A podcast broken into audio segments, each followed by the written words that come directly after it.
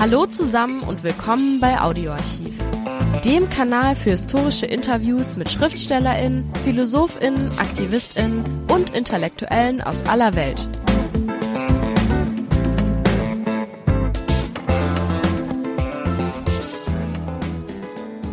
Hallo, die Fortsetzung des Gespräches mit Arno Grün. Es geht um Psychopathie. Dabei handelt es sich um eine schwere Persönlichkeitsstörung. Folgend eine stark verkürzte Definition.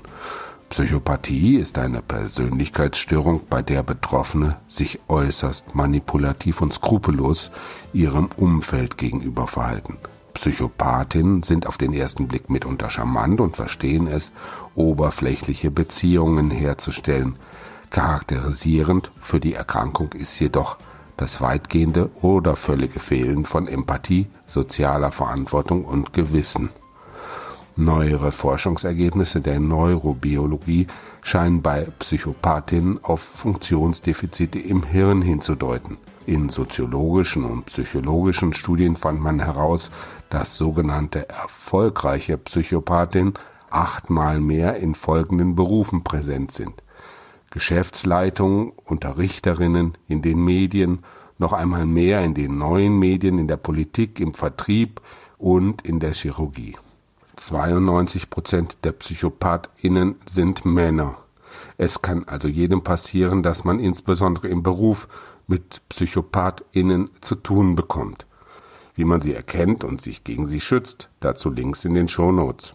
Arno Grüns Überlegungen zur Erziehung und Psychopathie stehen am Anfang einer wenig erforschten psychischen Erkrankung, deren ProtagonistInnen enormen Einfluss in unseren Gesellschaften haben. Viel Spaß. Warum wird bisher jedenfalls sehr erfolgreich jede Form von Autonomie gesellschaftlich auch mit den Instrumenten demokratischer Organe kämpft? Well, erstens mal, es ist ja nicht so klar, schwarz-weiß. In all unseren überhaupt demokratischen Gesellschaften, da ist ja die Möglichkeit, dass Autonomie gefördert werden kann. Zum Beispiel Geschwister Scholl, ja, das waren wunderbare junge Menschen, die waren damals Studenten an der Universität München, Medizinstudenten, die Mitglieder gewesen waren der Hitlerjugend und dann im Krieg merkten, was da wirklich vor sich geht. Und die reagierten nicht gegen das Naziregime aus politischen Gründen, sondern aus menschlichen Gründen. Sie sagten, das, was diese Leute predigen, widerspricht unsere seelischen Möglichkeiten. Das ist eigentlich, was sie taten.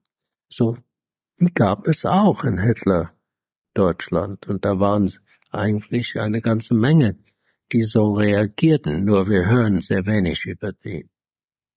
Herr Karin Friedrich, eine Journalistin, beschreibt in ihrem autobiografischen Bericht, wie ihre Familie in Berlin andauernd Menschen, die verfolgt wurden von den Nazis, Juden, Nichtjuden, einfach geholfen haben. Wir haben gar nicht darüber gedacht, ob es Gefahr ist oder nicht.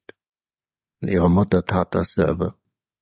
So, es gibt diese Menschen. Nicht alles in diesen Gesellschaften wirkt gegen Autonomie, aber was stimmt, in diesem Sinne, da haben Sie recht, dass die Organisationen, gesellschaftlichen Organisationen, das heißt die Industrie, Armee, vielleicht die Bürokratie, das sind Strukturen, die nicht der Autonomie gewidmet sind. Und da natürlich passiert das Gegenteil dass wenn man sich fügt, dann kommt man nach oben.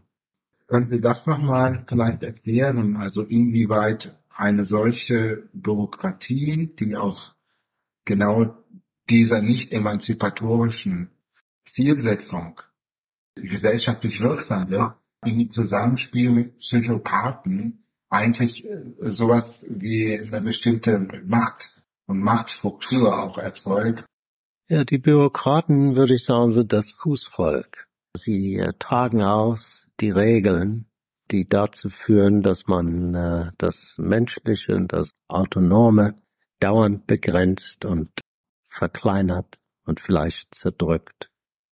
Die Psychopathen, von denen ich spreche, sind Menschen, die sehen öfters sehr menschlich aus. Ich gebrauche ein Konzept, den Cleckley, ein amerikanischer Psychiater, vielleicht 40, 50 Jahre zurück entwickelte und beschrieb. Das sind Menschen, die ja menschlich aussehen, aber was sie wirklich sind, ist ganz was anderes. Sie missbrauchen das Rollenspiel von Güte zum Beispiel oder was aussieht wie Menschsein, um zu verdecken, was sie wirklich sind. Albert Speer ist ein fabelhaftes Beispiel. Dieser Mann gab sich als sehr menschlich und ähm, man könnte sagen, dass die Alliierten, das war der frühere Rüstungsminister unter Hitler, der ja Tausende von Sklaven mobilisierte für die Rüstungsindustrie, der auch derjenige war in Berlin zum Beispiel, um diese großen fantastischen, ich meine die Fantasien, die Hitler hatte über wie die Stadt aussehen sollte, deswegen er wollte aufräumen und äh, riesen Straßen bauen, aber um das fertig zu bringen, was er tat, schon vor dem Krieg, er war derjenige, der viele Berliner Juden dann aufschmiss aus ihren Häusern, damit er das fertigbringen konnte. Das war gar nicht bekannt zur Zeit der Nürnberger des Prozesses. So, das wurde nicht gegen ihn gehalten. Er wusste, wie das zu verheimlichen. Aber er gab sich immer so menschlich. Das ist ein Mann, auch seine eigene Familie hat das so beschrieben, der eigentlich gar keine Gefühle hatte. Aber er wusste immer, was das Richtige ist, wie man sich richtig zeigen sollte. Irgendwie solch eine Verhaltensweise als Prototyp des modernen Politikers sind? Ja, nicht alle Politiker sind so. Es sind diejenigen, die dauernd Feindbilder produzieren, nämlich davon leben sie, dass sie den Hass mobilisieren. Deswegen sprach ich von die Zusammenarbeit zwischen Psychopathen und Bürokraten. Das sind die Führer dieser Anti-Menschlichkeit, würde ich sagen. Und im politischen Leben sind es diejenigen, die wissen, wie den Hass zu mobilisieren, den Menschen ja haben, weil sie sich selbst hassen. Und sie geben dann solchen Menschen die Genehmigung, diesen Hass nach außen zu projizieren, den Fremden oder der, der anders aussieht, den Schwarzen, den Chinesen, den Juden, was es auch ist. Oder in Deutschland zum Beispiel die Russisch-Deutschen. Irgendjemand, der eigentlich genauso ist wie sie selber, aber sie sehen in ihm den Teil von sich selber, der abgewiesen werden musste. Den findet man, um ihn dauernd weiter zu bestrafen, wie man selber bestraft wurde. Der Psychopath ist jemand, der weiß ganz intuitiv, wie Hitler auch, so etwas zu mobilisieren für seine eigenen Zwecke, damit er an die Macht kommt. Aber das passiert auch im Geschäftsbereich. Das ist gar nicht anders. Well, indem Profit zum neuen Gott gemacht wird und äh, wirtschaftlicher Erfolg der neue Gott ist und das Wachstum der neue Gott ist, trotzdem der Club of Rome schon zweimal gezeigt hat, dass das nur zu dem Niedergang der ganzen Welt führen wird. Es ist nicht möglich, dass äh, Wachstum einfach bis in die Unendlichkeit wachsen kann. Da passieren Dinge. So, natürlich, die Wirtschaft selber, wenigstens diejenigen, die in dieser Richtung hantieren, sind gefangen von der Ideologie, könnte ich sagen, der Größe. Man muss immer größer werden, man muss immer mehr wachsen und so on. Und das, denke ich, führt zum Untergang. Ich bin ja nicht der Einzige, nur vom psychologischen her. Stieglitz, der ja der Nobelpreiswinner, der den Nobelpreis zwei Jahre zurück gewonnen, und er war der Chefökonom der Weltbank. Er versuchte die ganze Zeit, der Weltbank zu zeigen, dass was sie tun counterproductive ist, weil es nicht dem Menschen zum Menschen orientiert ist. Und Soros, der hat das auch eingesehen und er möchte, dass die Industrie, die Banken und so an anfangen, menschlich zu denken im Sinne von was den Bedürfnissen der Menschen entspricht. Leider im Allgemeinen, das ist nicht so. Und deswegen denke ich, zum Grad, zu dem äh, die Politik sich zum Handlager dieser wirtschaftlichen Mächte gemacht hat, Da ist kein Gegengewicht zu dem, was diese Menschen tun wollen. Und es, äh, es ist nicht für das Menschsein. Aber Menschen im Sinne von ihrer Erziehung, ihrer Identifikation mit Autoritäten sind nicht in der Lage, sich zu wehren. Sie machen mit.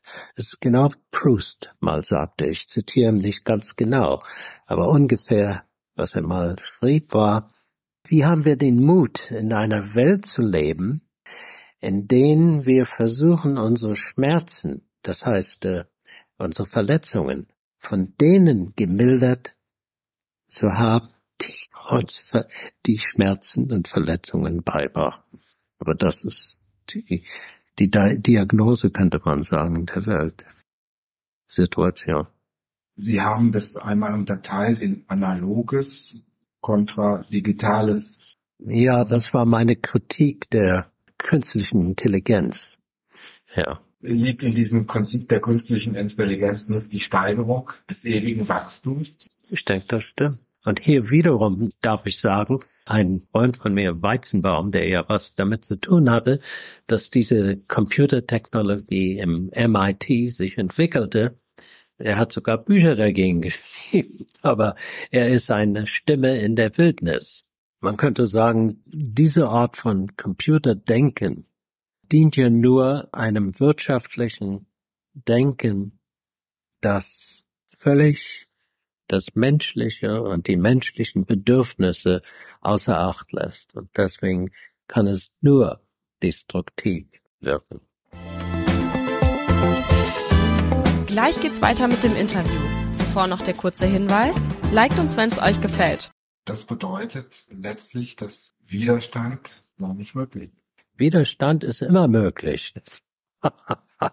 Das ist die einzige Hoffnung der Widerstand muss ja erstmal da anfangen, im eigenen Herzen, dass man weiß, was falsch ist. Und dass man auch gewillt ist, darüber zu sprechen. Nämlich, da gibt es mindestens dieses Drittel in der Mitte unserer Bevölkerung, die ja doch Anlagen haben zum Mitgefühl, über die sie Angst haben, die sie Zweifel haben. Aber wenn andere das ansprechen, stärkt es die Möglichkeit dieser Leute bei ihrem Mitgefühl zu bleiben. Das meint bei ihrem Menschsein.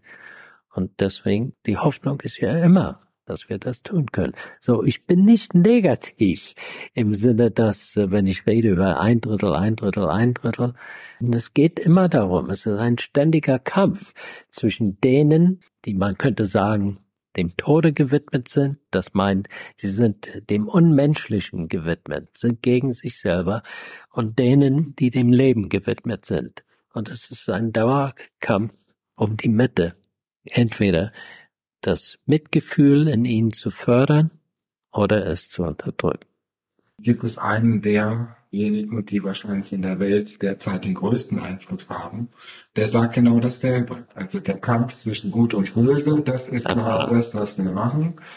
Erstens, das sage ich hier gar nicht. Und es ist auch, wenn Bush spricht über das Evil Empire, das Böse, da meint er gar nicht, was ich meine. Wen zum Beispiel bezeichnet er denn als böse? Auch diese ganze Idee über den Kampf der Kulturen Warum sind wir da reingefallen? Das ist eine neue Dialektik, könnte man sagen. Nein, das ist, äh, da, da bin ich zu nett, wenn ich sage, das ist eine Dialektik, ist eine neue Ideologie, die nicht anders ist wie Hitlers. Nur, anstatt von Deutschtum zu sprechen, spricht er jetzt nicht von genetischen Unterschiede, Juden gegenüber Nichtjuden oder Schwarze gegenüber die Weißen, sondern jetzt spricht er, als ob Kulturen von Anfang an befeindet sind. Was aber nicht stimmt, nämlich die haben ja alle etwas Gemeinsames. Darauf müssen wir pochen. Was Bush meint bei böse und bei gut, ja, das ist ja nicht das, was ich meine. Er redet nicht über Menschlichkeit. Er ist ja derjenige, der selber als Governor in Texas zum Beispiel darauf bestand, dass Menschen dauernd hingerichtet wurden. Der war nicht einer, den er begnadigte.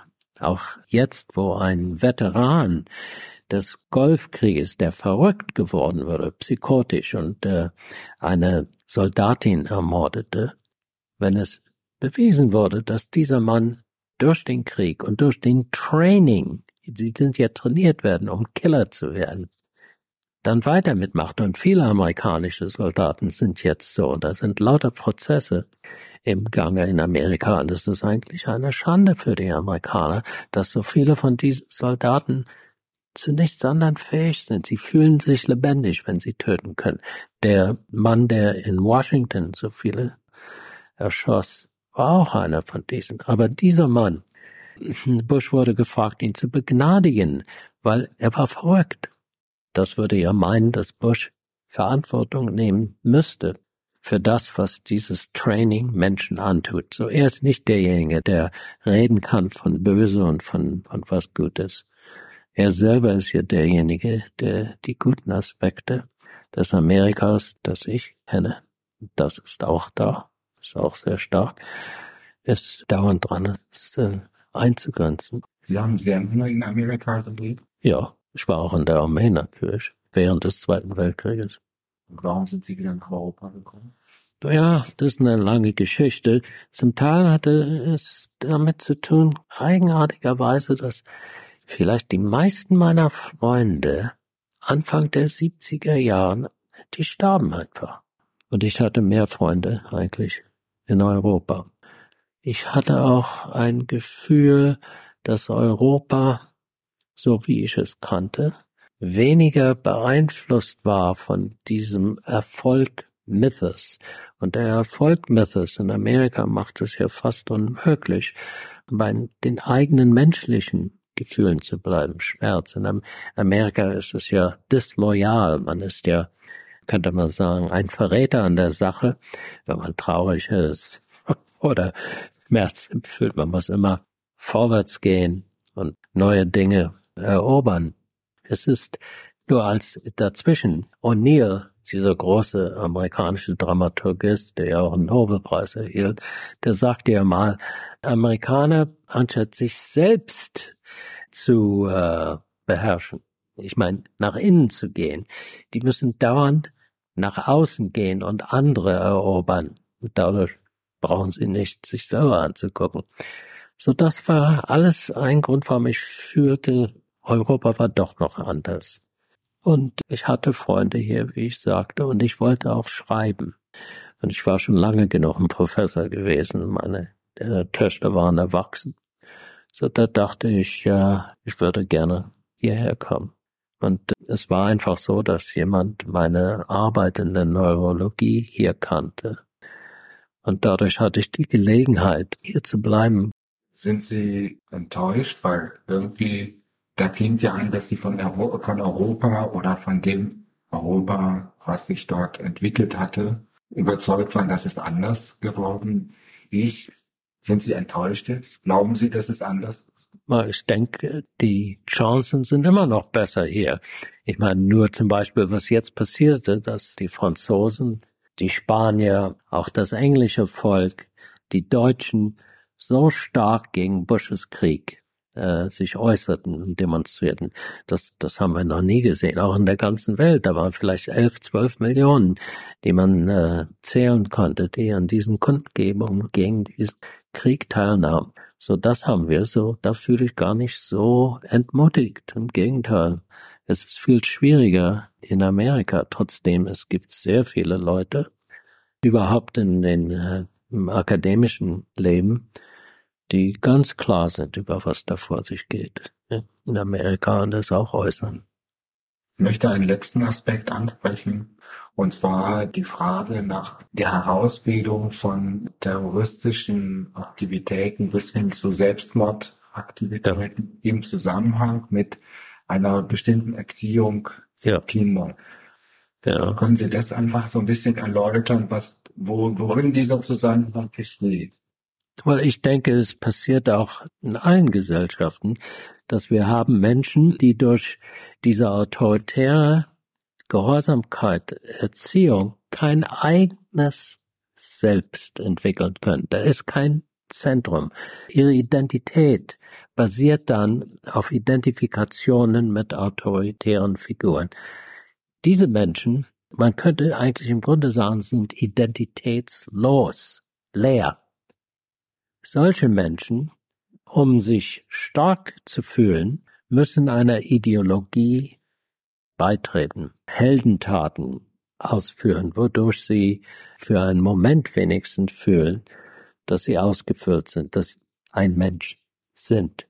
Natürlich, was auch dazu beiträgt, ist die Armut überhaupt in der dritten Welt, die Demütigung, die diese Menschen ausgesetzt sind. So wenn wir wirklich was gegen den Terrorismus tun möchten, da müssen wir ansetzen. Die Armut, dass Menschen ein würdevolles Leben für sich aufbauen können. Diese zwei Dinge, das sind die wahren Antworten auf das Problem des Terrorismus. Ob es ist äh, islamisch, ob es ist äh, jüdischer Terrorismus, ich meine palästinensischer Terrorismus, israelischer, oder ob es ein Tschetschenien ist, wo auch immer, oder Sri Lanka zum Beispiel.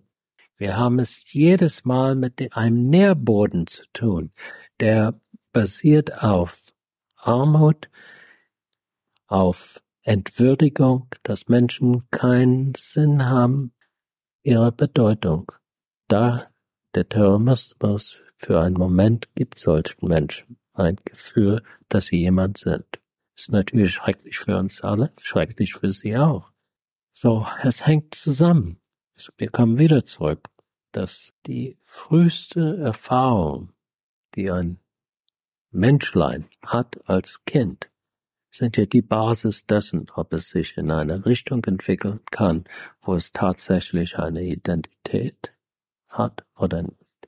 Vielleicht soll ich nur noch sagen, dieses Zitat von Edward Young, diesem wunderbaren englischen Dichter im 18. Jahrhundert, der sagte, wir sind alle als Originale geboren, sterben als Kopien. Er meinte ja nicht das alle, aber das ist, was leider die Situation so für viele ist. Werden Freiräume eingeengt, Möglichkeiten, sich anders zu entwickeln. Ja, das ist was passiert leider in Amerika. Aber auch in Europa. Das stimmt, auch in Europa. So anstatt dass wir tatsächlich was tun gegen den Terrorismus, verstärken wir am Ende ihn überall, auch bei uns. Also dieselben, die stärkere Gesetze machen oder dieselben, die diese autoritären Strukturen, diese autoritären Organisationsprinzipien über Bürokratie durchsetzen.